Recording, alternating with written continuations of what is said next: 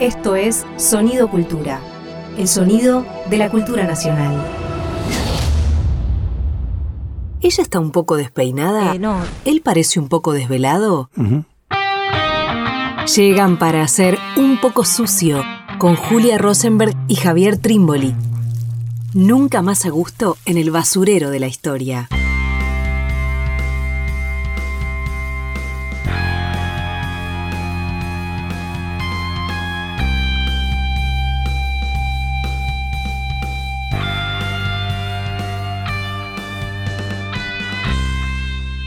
Bienvenidos, bienvenidas a una nueva emisión de Un poco sucio. ¿Cómo estás, Javi? ¿Cómo estás, Julia? Bien, con un poco de tos, pero esperemos que no se note. Y si se nota, lo sabremos disimular. ¿O no? ¿O no? Va a ser parte de lo que nos acompañe en esta ocasión. Bueno, queríamos ir al siglo XIX, que hacía mucho que no, que no íbamos, estábamos muy en, la, en lo reciente. Bien. Y además, como este programa se va a emitir en mayo, nos parecía que, que estaba bueno hacer algo ligado a, a la revolución. Y entonces se nos ocurrió ir hacia una vida revolucionaria. Y como trabajamos bastante San Martín, o por lo menos un par de veces, bueno, pensamos otras opciones y se nos ocurrió, ¿por qué no?, Manuel Belgrano. Claro. Que tuvo su momento en el 2020, ¿no? Como el bicentenario de su muerte, y después de nuevo cayó en, en ostracismo, Sí, ¿no? sí. Bueno, nos interesa pensar alrededor de, de- de esta vida revolucionaria. Totalmente. Una.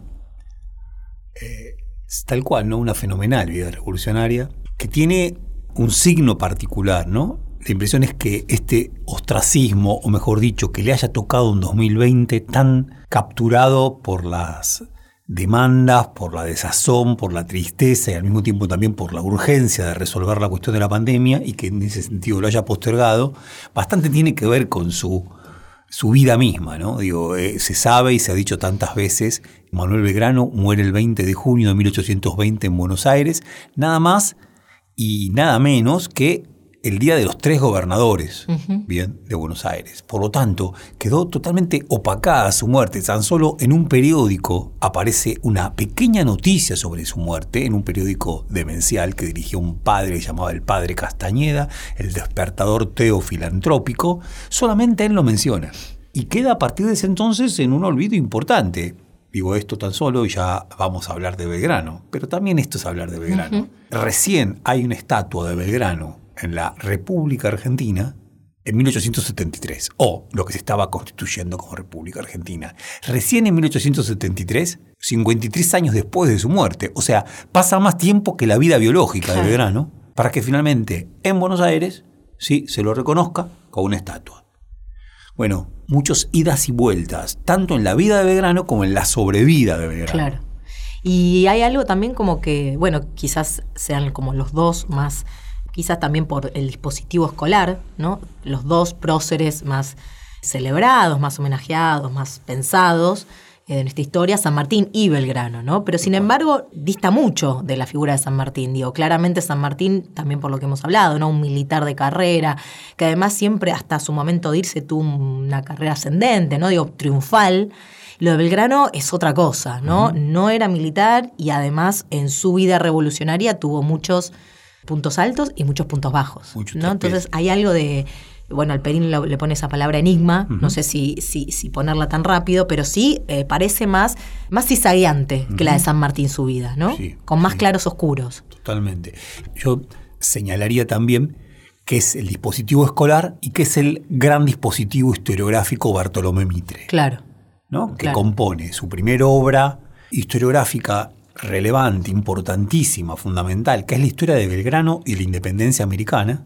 Podemos tener cantidad de discusiones con Mitre, pero lo que construye a través de estos dos libros, ¿no? Historia de Belgrano y independencia argentina, perdón, e Historia de San Martín y de la emancipación sudamericana, coloca dos pilares simbólicos, dos pilares escriturarios, dos pilares imaginarios sobre lo que había sido y debería ser entonces la Argentina. Y lo hace entonces a través de Belgrano y San Martín. En Belgrano, la virtud. Bien. En San Martín, la gloria política. Claro. Bien. Sí, y y sí comparten los dos, como tantas otras biografías de, de ese momento, haber tenido un paso por Europa previo a la revolución. ¿no? San Martín, bueno, que se va de muy pequeño a vivir allá, pero que tiene parte de su formación y su primera carrera militar allá. Y, y Belgrano también, de alguna manera, tiene una formación importante en Europa, ¿no? Sí, ahí yo lo que está bárbaro, esta alteración en Belgrano, ¿no? Belgrano nació para ser un hombre de biblioteca. Claro, La impresión es que Belgrano iba a ser un hombre de escritorio. claro. Pertenece a una familia, su padre es un comerciante importante que había migrado desde el norte de Italia a- a- al Río de la Plata y que se beneficia, así él lo dice en su autobiografía, se beneficia del comercio monopolista y que por lo tanto le da a sus hijos un muy muy buen pasar. Pero claro, su formación en el Real Colegio de San Carlos, cuando está en Buenos Aires, luego, como acabas de decir Juli, continúa sus estudios en España, fundamentalmente en Salamanca y en Madrid. Por lo tanto, se le abre el mundo del conocimiento Claro. y todo da a entender que la vida de Belgrano va a andar por el lado de la administración del Estado, los libros, Claro. bien, las teorías, los escritos, no por los campos de batalla Claro. diferencia con San Martín en ese sentido, ¿no? Entonces, lo fantástico y complejísimo de Belgrano es que ya siendo un hombre grande, Belgrano había nacido en 1770, estalla la revolución en 1810 y su vida pega Claro. un vuelco que uno diría, ¿de cuántos grados? Claro. No sé si son 180, pero lo que no estaba en su imaginación es que se iba a convertir en un general Claro. y que iba a dar batallas, ¿no? Vamos a hablar algo de todo esto. En el Paraguay iba a dar batallas al norte de Potosí, iba a dar batallas en Tucumán, en Salta. Bueno, eso no estaba dentro de sus planes. Y él dice, fui un general improvisado. Hay algo interesante en, un texto de Sergio Raimondi, eh, que en todo caso después eh, profundizamos un poco más, pero solo para marcar esto, que dice algo así como eh, hay una especie de, proceso que se da junto, que es la transformación de la tierra en la que vivía Belgrano y a la vez una transformación de su propia biografía, ¿no? Como dos cosas que se dan juntas, la revolución, de alguna manera, ahí generando una fuerte, un fuerte trastocamiento de ambas cosas, ¿no? Y es interesante ahí que el propio Belgrano hace una narración de eso en su autobiografía, ¿no? Y, y lo interesante es que él usa la expresión como que a partir del momento de la revolución su interés es el bien público. ¿no? Me eh, hay algo de que de pronto lo que le pasa a interesar es el bien público. Me gustaba esa, esa fórmula con la cual a partir piensa eh, eso que está pasando, ¿no? El bien público como, como parte de algo nuevo que está sucediendo, ¿no? Antes era una carrera propia, individual, y a partir de ahora el bien colectivo, ¿no? Bien. Me gustaba esa imagen. Yo ahí le pondría a Juli, de todas maneras, algunos, para, para ir un poquito, un poquito más atrás. Bien. Vamos a hablar después de, digo, sin duda es una vida que se parte. Es una vida breve, 50 años. Claro. Vive verano, 50 años, es una vida breve. Que tiene 10 años que parecen salirse de la horma, ¿no? Con la que había sido, si no concebido, por lo menos formado en sus primeros años. Esta preocupación por el bien público es una preocupación que Belgrano tiene durante el periodo más importante en donde efectivamente es un funcionario del Estado, Claro. del Estado, del Virreinato del Claro. Río de la Plata, al frente del consulado, bien, de Buenos Aires, que como él dice, no solamente era de Buenos Aires, sino que era el consulado de todo el Virreinato del Río de la Plata. Claro. Bien.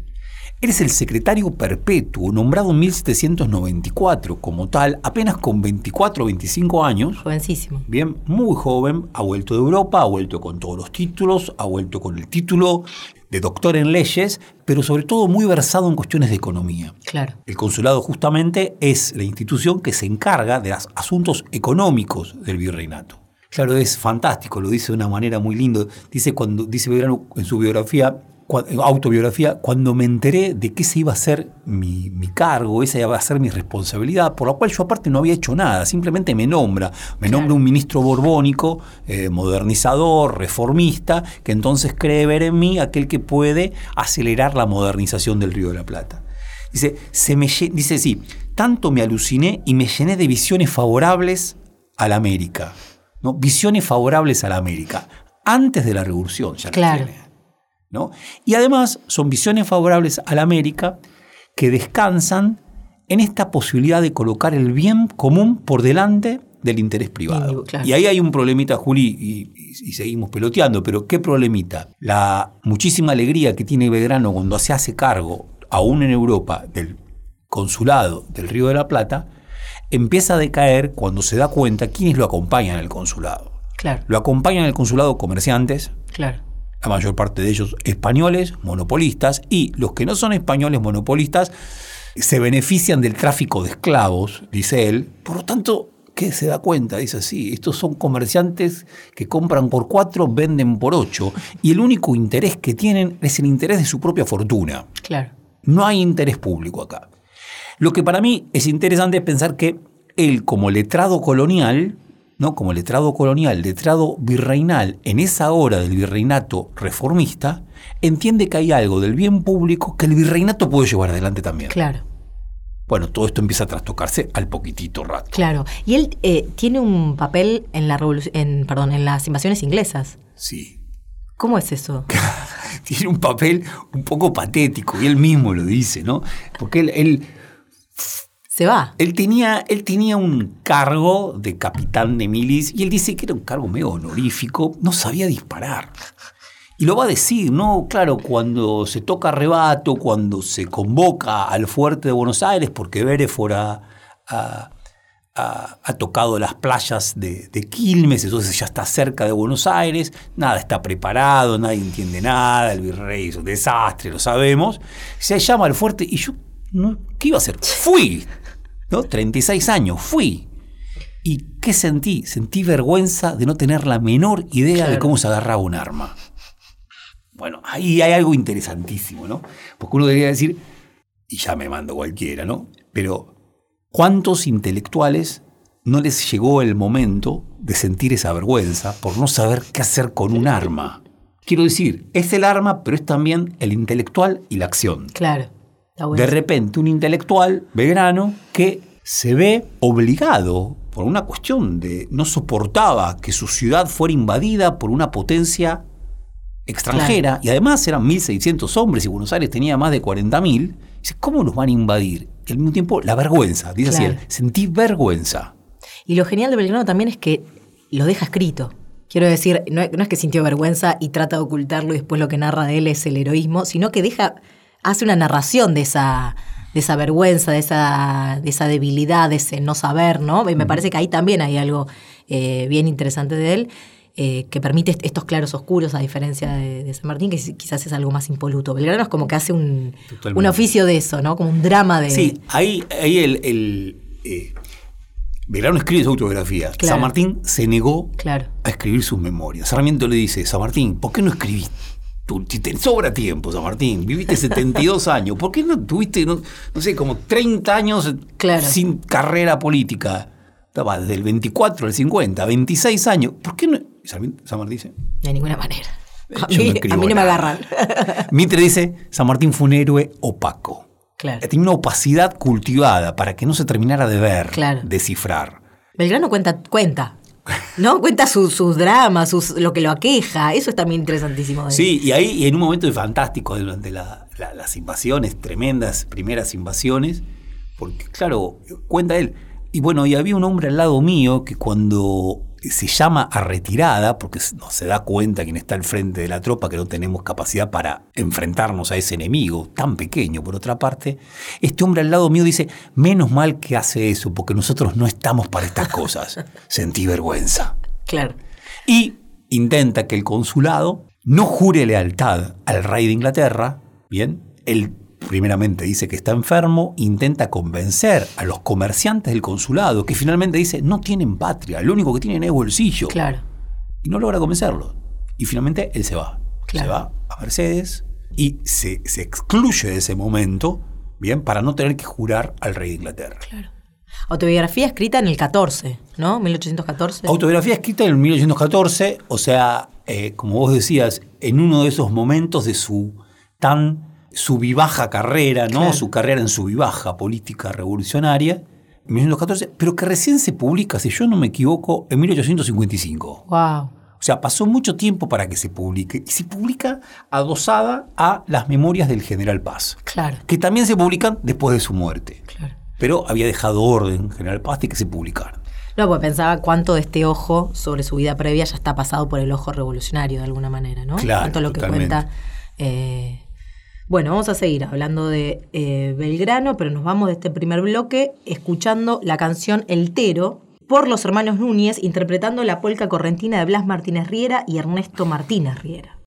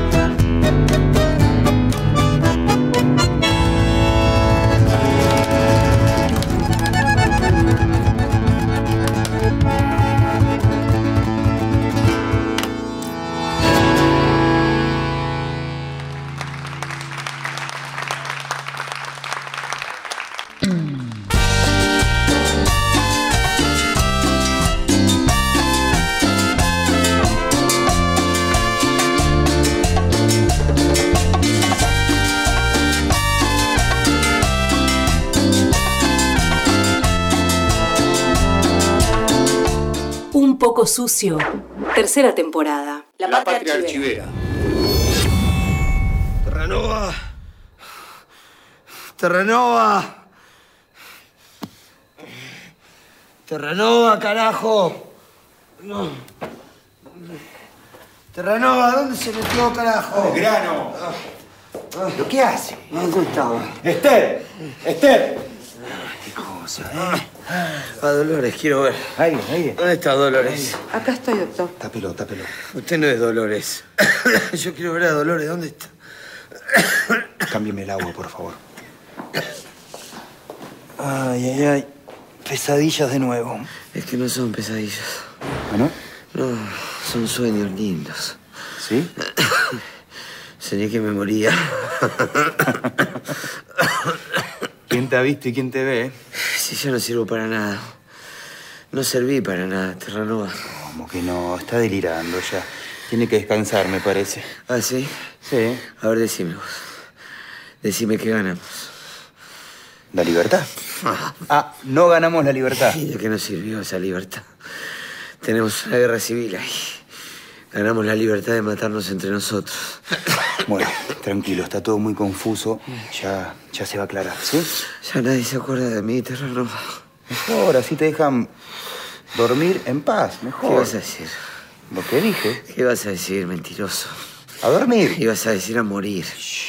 Ibas a decir que me Ah, dejen dormir, morir en paz y tienes razón. ¿Sabes qué? Me van a dejar morir en paz. Porque soy un viejo de mierda del que no se acuerda nadie ya. Nadie ya se acuerda de vos, así que hay que descansar. A dormir. Estábamos escuchando un fragmento de la película Belgrano, la película del año 2010, en esta sección que se ha dado en llamar La Patria Archivera. Interesante película dirigida por Sebastián Pivoto, fue una producción de la televisión pública, ¿no? junto con otras áreas del Estado.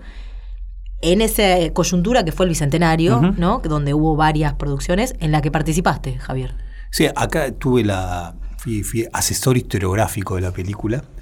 Me tocó reunirme con el director, con Aparte, era en la productora de Campanella que tomó distancia del proyecto por su distancia política ¿no? respecto al kirchnerismo que se fue acentuando, con los guionistas, por tanto tenía que ir, creo que iba dos veces por semana a, a- a charlar, sobre todo hablando mucho de Mitre y hablando mucho de la autobiografía de Belgrano y hablando de las memorias de la Madrid y las memorias de- del general Paz y tratando de construir un Belgrano que les pareciera interesante para volcarlo luego en una película. Después no, no supe más cómo seguía hasta que vi la película. ¿eh? Y es una película interesante en el sentido este, ¿no? De un poco lo que estábamos escuchando, que es que muestra un Belgrano no tan de bronce, ¿no? Sino un Belgrano con los claroscuros que veníamos conversando, ¿no? Es, el, el- el fragmento que escuchamos es un Belgrano ya muy enfermo, cuestionándose toda su carrera política, to- incluso hasta en algún punto la revolución misma, ¿no? Claro. ¿Qué es lo que logramos? ¿Para qué hicimos todo lo que hicimos si nos estamos matando entre nosotros? Es bien interesante eso, digo, para Sí. las narrativas anteriores de Belgrano. Sí. Sí, yo creo que es interesante. Hay una película previa, comentábamos recién, que es Bajo el signo de la patria, de René Mujica, del principio de los 70, que está muy bien, pero es muy austera, interesantísima, porque es muy austera, no tiene patetismo alguno. Esta película cada tanto a mí me convence, me parece que está buena. Podremos contar algunas cosas más y creo que fue interesantísima en sí misma, ¿no? El momento que se proyectó, la circulación que tuvo. Ahora, cada tanto derrapa en cierto patetismo, ¿no? que me refiero a cierto patetismo, este diálogo, hay una cosa como demasiado, demasiado, ¿no? Y bueno, ahora, lo que sí me parece que es interesante es esta idea, ¿no? Que es esta idea de un Belgrano. A ver, yo diría así, vos decías, 1810, nace un nuevo Belgrano a la vida pública, entusiasmadísimo con la posibilidad de construir una comunidad de iguales virtuosos a través de la revolución. Ahora, en 10 años, estuviera además, como bien vos decías, la historia pública y la historia de él mismo, su historia la historia de su cuerpo, entrecruzada. ¿no? Ese primer entusiasmo de la revolución es el entusiasmo de Belgrano. Ahora, hacia 1820, ese entusiasmo se apaga Claro. ese entusiasmo se apaga. Belgrano se ha convertido en otro. Digo, esa vida tan, eh, tan pero tan marcada por lo que había sido esos 10 años de revolución, lo lleva a una conclusión complejísima. Claro. Entre otras cosas, Belgrano se vuelve un monárquico. Claro. En 1820, Belgrano es un monárquico. Bien, Belgrano es un monárquico. Belgrano hasta lo cuenta muy bien eh, Paz, que fue eh, José María Paz, ¿no? que, que luego va a ser general, pero que en ese entonces había sido tan solo capitán y estuvo con Belgrano muchísimo y lo admira muchísimo, tiene mucho respeto por él, siendo Paz un militar importantísimo, relevante. Decía, eh, hay unas anotaciones en sus memorias interesantísimas donde dice, cuando Belgrano vuelve de Europa, vuelve en 1816, vuelve convencido como un monárquico. Cuando tiene que jurar la constitución de 1819, yo estaba presente y él me dice, la voy a jurar, sin embargo, no es esta la constitución que nos conviene. La constitución para este país es una constitución monárquica. Claro. Cambio que a la vez va ligado al cambio de su vestimenta. Dejó de vestirse sencillamente y volvió de Europa con una preocupación por sus afeites, por sus ropas, sí, por, sus, por sus perfumes, inédita.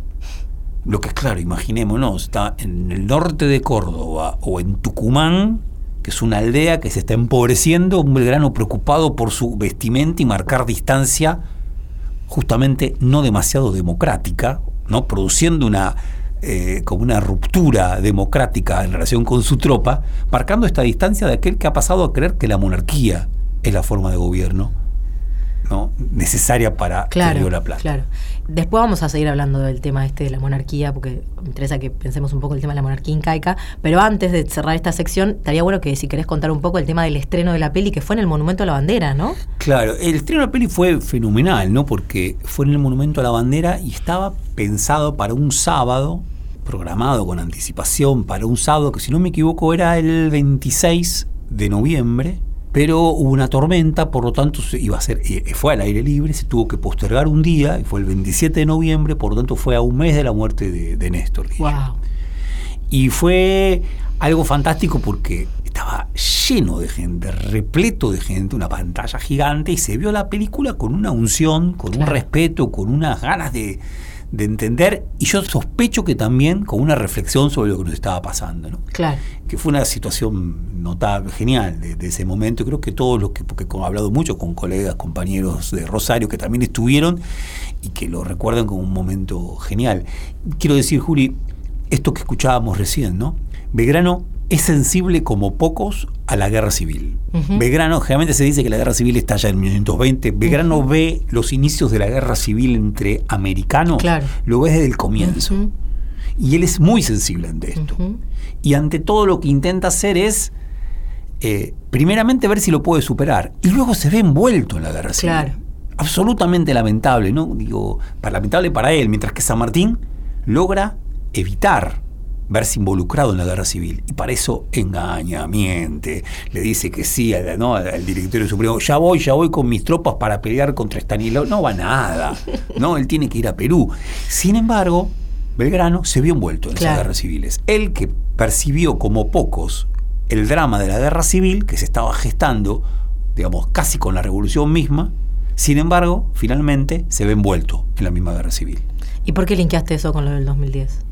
Me mataste. con- No, lo linké por lo siguiente, por, por, por la conflictividad argentina. Ah. Digo, la, la conflictividad de la hora argentina, permanente, el 2008, el- lo que había significado, la posibilidad de alcanzar, ¿no? la posibilidad de alcanzar un momento en la cultura y en la política argentina donde las disensiones no lleguen al punto en el plano de la política a estar permanentemente al borde del odio, al borde de la ruptura. Bien. Eh, y en esa coyuntura 2010 había algo de eso. Si no me equivoco, en el escenario estaba, estaba, el, estaba el socialismo. Estaba el socialismo, Rosalía. Santafesino. Santafesino. No sabemos qué decir. Ya, ya, no, ya estamos, no, no, que- No digamos más nada. no digamos más nada. Bueno.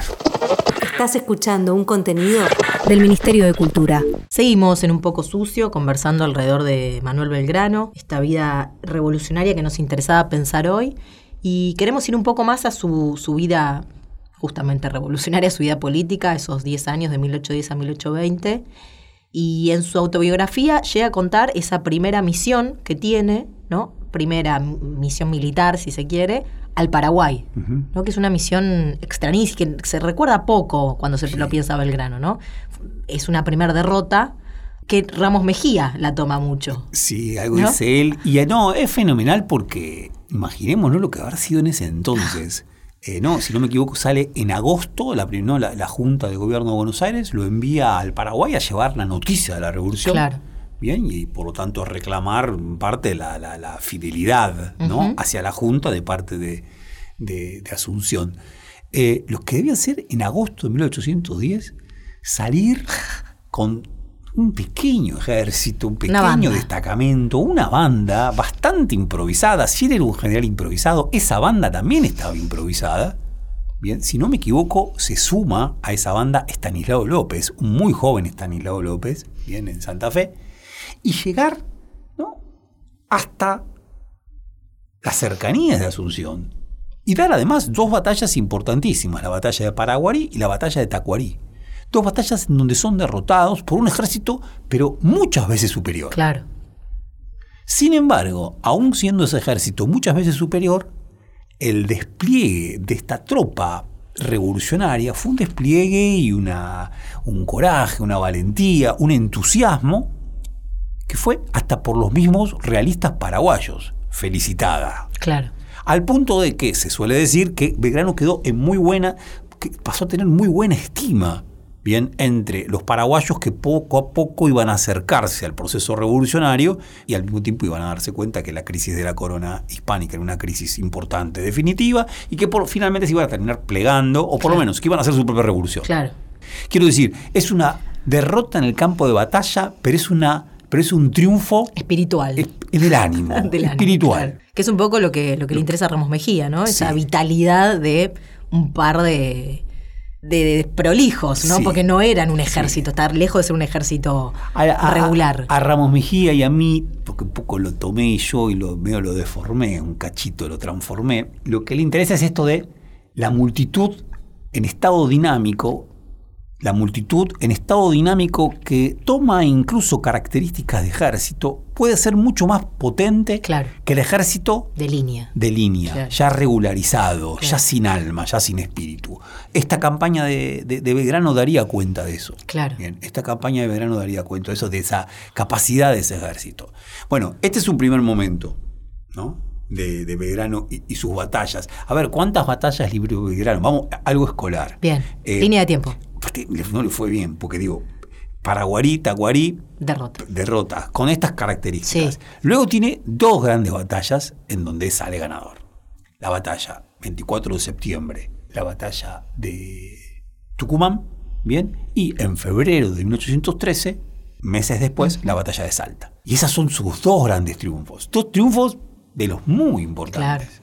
De los muy importantes. Sí, no solo por, por, por las, características militares de la batalla, sino además políticamente lo que significaba eh, ese retroceso. ¿no? Digo, si se perdía esa batalla, probablemente eh, el ejército realista podía avanzar casi sin problemas, por lo menos hasta Córdoba, ¿no? Era una pérdida importante de posiciones. Una pérdida importante de posiciones. Desde Buenos Aires, el triunvirato le dice a Belgrano, Belgrano, no resistas el avance de los realistas en Tucumán, abandoná Tucumán, ya habían tomado Jujuy, ¿no? Célebre éxodo, bien, ya habían tomado Jujuy, llegan a Salta también, bajá hasta, retrogradá hasta Córdoba. Porque hay que defender ahí antes de que lleguen a Buenos Y Aires. sobre todo hay que defender, claro, hay que defender, esa es la última frontera contra Buenos Claro. Aires. Digo, es un momento realmente de, de- de zozobra. De mucha y mu- debilidad, de mucha claro. debilidad y zozobra de la revolución. Claro. Eh, Belgrano, sin embargo, hace una alianza ahí con, con las élites de Tucumán, hay algo ahí de, de- de producción de cierta política, en donde dicen, vamos a, aguantar acá. Ahí también, ¿no? Es, eh, para, para volver al, al paralelismo que decíamos en algún momento, la desobediencia como, como gesto político en Belgrano, que también está en San Martín. Sí. ¿No? Eh, bien interesante ahí eso. Yo diría, es la desobediencia, acá hay un verano desobediente que también lo había sido a, a la hora de la creación de la bandera, Claro. unos meses antes, ¿no? En febrero de 1812. Y también uno debería decir, todavía es un Estado tan poco consolidado, Claro.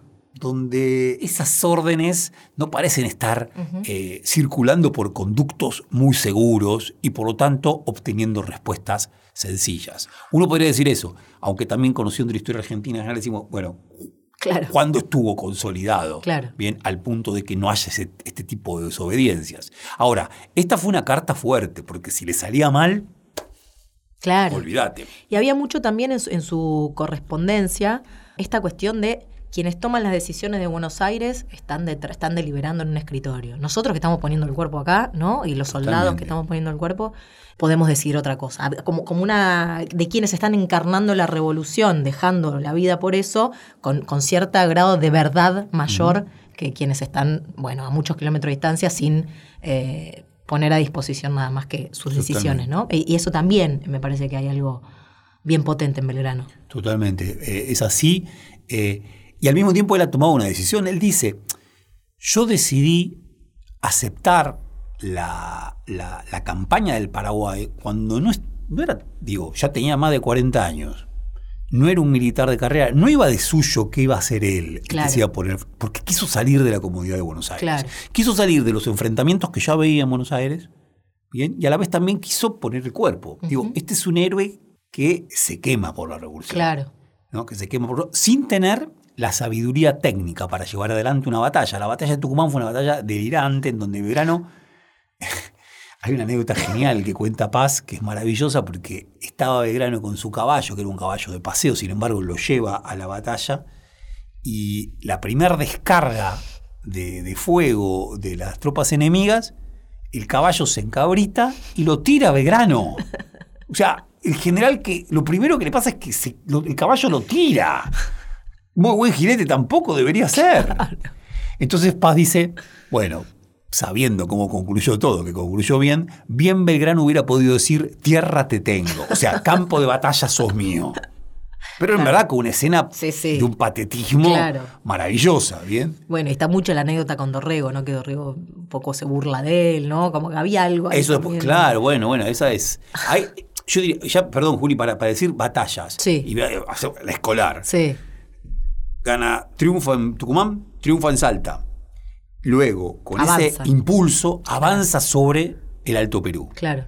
avanza sobre el Alto Perú y da dos batallas tremendas, porque son dos derrotas tremendas. 2 de octubre, si no me equivoco, la derrota de Vilcapugio y la otra derrota, la de Ayohuma, bien, en noviembre de 1813. Son dos derrotas Tremendas. importantísimas, porque obviamente, nuevamente, ese ejército, ahora sí, retrograda, derrotado. Son las dos últimas batallas que libra Belgrano. Claro. En persona. Bien, en persona. El resto de su Ahí vida. abandona el Alto Perú, ¿no? Ahí abandona el Alto Claro. Perú, pero por un tiempo, porque cuando Claro. vuelve de Europa en 1816, Vuelve. bien, vuelve a hacerse cargo del ejército del norte, Ya con otra ejército estrategia. auxiliar del Alto Perú, pero con otra estrategia. Claro. La estrategia de la frontera de la revolución, ha dicho San Martín, lo ha pensado San Martín, es que esa frontera bien, bien puede ser sostenida con los gauchos de Güemes. Claro. El ejército del que se pone al frente Belgrano es un ejército mañoso, viejo, de, veteranos, de tipos que ya han peleado mil batallas, Claro. que están llenos de internas. Y es un ejército que queda estacionado en Tucumán durante tres años. Claro. Y Belgrano queda al frente Ahí. de ese ejército estacionado durante tres años. Claro. Yo diría así, con poca tarea, con poca tarea, comiéndose La cabeza. comiéndose la cabeza y comiéndose la hacienda de Tucumán. Claro. Quiero decir, en 1816, Congreso de Tucumán, Belgrano no es congresal, sin embargo es como invitado de lujo, porque en Tucumán lo aman después de la batalla de Tucumán. Bien. Eh, sin embargo, comienza así en el 16. En el 19 a Belgrano lo quieren matar en Tucumán, porque nadie soporta en Tucumán ese ejército. A ver, pensemos, Tucumán no debería tener más de 4.000 personas, este era un ejército Claro. estacionado de 1.000, 1.200, que vivían de la De economía eso, de claro. Tucumán, sin mucho. Wow. Ese, Claro. ese final de Belgrano, ese final de Belgrano explica, más allá de la anarquía del año 20, ¿no? el día de los tres gobernadores de Buenos Aires, ese final de Belgrano tan opaco, tan deslucido, explica que tan solo un diario haya recordado su Claro. vida a la hora de su muerte. Claro. Y incluso eh, le hacen una especie de, no sé si llamarlo juicio, pero por las derrotas de Vilcapugio y Ayohuma. Sí, Un proceso eh, con el cual en teoría queda debiendo al, al Estado revolucionario, ¿no? Hay, digo, hay como incluso es condenado por su accionar Sí. eh, militar. Sí, eh, termina sin estar del todo todo confirmado. claro. Lo mismo con respecto a Paraguay, ¿no? A, a Claro. las derrotas de, de Paraguarí y de, y de Tacuarí. Pero sí, claro, él está envuelto en esta situación. O sea, no era sencillo. O sea, ser derrotado tenía una, con- una Claro. cantidad de consecuencias, al mismo tiempo que había algo de la estima política que, que bajaba, que perdía, ¿no? No, y lo fenomenal, eh, haciendo el recuento de las batallas también, que es como otro aspecto de, este Belgrano, que es un Belgrano, y, y que de alguna manera también se lo recuerda por eso, ¿no? Porque el 20 de junio es el Día de la Bandera, que le da mucha importancia al tema, diría, religioso, de la creencia, de los símbolos, ¿no? Como, como si parte de eso fuera también estrategia militar, ¿no? Quiero decir, no se puede ganar una batalla si no se cree en eso por lo que se está peleando. Digo, me parece que como poco se le está como viendo la necesidad de que las propias tropas quieran esa bandera, quieran eso, esa causa por la cual están peleando, ¿no? Y, y eso me parece que también es muy distintivo de él y muy interesante. Sí, me parece que, que tal, tal cual, ¿no? Lo, lo veo. La bandera, la escarapela. La el- Virgen. el- la Virgen, ¿no? La batalla de Tucumán es un 24 de septiembre, que es el Día de la Virgen de la Merced, que es una celebración importantísima en, en- en Tucumán. ¿Y qué hace Belgrano? Un mes después de la batalla, le agradece a la Virgen de la Merced y hay una procesión importantísima del pueblo de Tucumán y del ejército ¿no? auxiliar del norte, del ejército del cual está al frente Belgrano, sobre el campo de batalla en agradecimiento a la Virgen. Eh, ¿Hay algo estudiado en Belgrano en esta religiosidad? No. No, nada. No, no. Claro. Hay algo sincero. Hay Claro. algo de un hombre que es un hombre religioso. Paz, que no es un hombre religioso, en un momento está como en sus memorias lo cuenta. Dice, creo que es antes de la batalla de Vilcapugio o antes de la Yohuma. Dice, Belgrano el único preparativo que, has, que tiene es ah, convocar a misa, misa de campaña todo el tiempo. Hace que todo el ejército esté en misa. O sea, vamos, preparemos algo, no todo el tiempo misa. Bueno, hay algo de un hombre, a ver, yo diría, hay una religiosidad en él que es una religiosidad patriótica revolucionaria Sí. y hay una religiosidad que es una religiosidad de viejo cuño, Claro, que carga además Belgrano en su propio nombre. Claro. Esa religiosidad de viejo cuño, el nombre completo Belgrano, Manuel José Joaquín del Corazón de Jesús Belgrano, carga con esa religiosidad. Esto de la guerra civil también un poco es algo de religioso. Nos estamos matando entre hermanos. Sí. Carga también con algo, una Sí, cuota. Es un hombre piadoso. Claro. Belgrano. Es un hombre piadoso. Claro. Vamos a hablar de lo de Salta ahora, pero concluyo con esta idea. Me parece que si al final Belgrano, hacia 1819, 1820, se entrega a la providencia para Claro. ser un hombre religioso, ya no tanto de la revolución, sino religioso. Hay algo del desencanto con la revolución. Había un artículo de Waldo Ansaldi que decía algo así como eh, la revolución, despertar con Rousseau y acostarse con Hobbes. ¿no? O sea, despertar con Rousseau, el contrato social, la igualdad entre los hombres, la virtud entre los hombres, bien, citan el mismo estado de naturaleza de los hombres, Claro. y terminar con Hobbes, pidiendo el Leviatán. En Belgrano hay algo de esto, pero no a los Hobbes, no, eh, su monstruo no es un monstruo laico, hay Claro. algo religioso ¿no? que Claro. va por ese lado. Y querías contar lo de la batalla de Salta, que es un triunfo patriota, que terminan encerrados en una iglesia, si no me equivoco, los realistas, ¿no? Sí.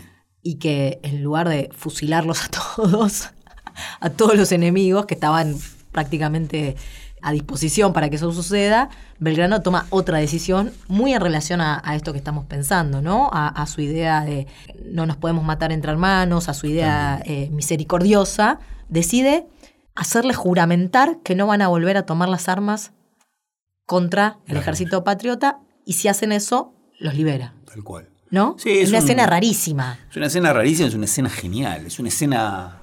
Mitre de lo la critica mucho. Mitre la critica mucho, dice, nunca fue tan, nunca fue tan glorioso en el campo de batalla como inútil políticamente. ¿No? Eh, es una escena notable, es una escena de piedad revolucionaria, de Claro. piedad revolucionaria argentina. ¿no? Eh, miren lo que dice, dice, eh, termina la batalla, creo que habían tomado más de 2.000 prisioneros Wow. realistas, más de 2.000 prisioneros realistas, y Belgrano eh, toma uno de ellos, un mensajero, le dice, eh, dígale usted a su general que se despedaza mi corazón al ver derramar tanta sangre americana, que estoy pronto a otorgar una honrosa capitulación que haga cesar inmediatamente el fuego en todos los puntos que ocupan sus tropas, como yo voy a mandar que se haga con todos los que ocupan las mías. O sea, pide un alto al fuego, les dice, juramenten que no vuelven a tomar las armas en contra de Buenos Aires, en contra de la revolución. Si ustedes los hacen, pueden volver. Pequeña observación.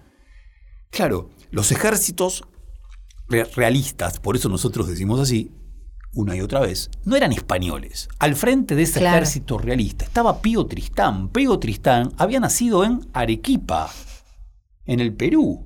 Había sido compañero de estudio de, San- de- de Belgrano en Salamanca. Tenía un conocimiento íntimo con él. Claro. Es sangre americana esa que se está derramando. Es la guerra civil americana Claro. que ya está viendo. O sea, es una revolución y al mismo tiempo es una guerra. Claro. No son dos momentos distintos, la revolución y después la guerra civil. Claro. Son los dos momentos juntos.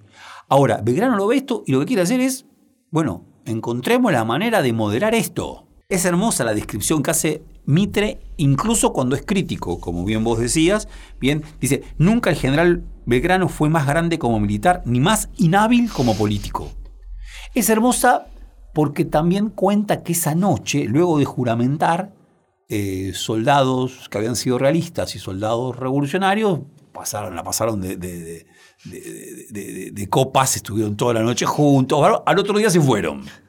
Al otro día se fueron y ¿qué pasó? Al otro día se fueron, volvieron sobre el Alto Perú.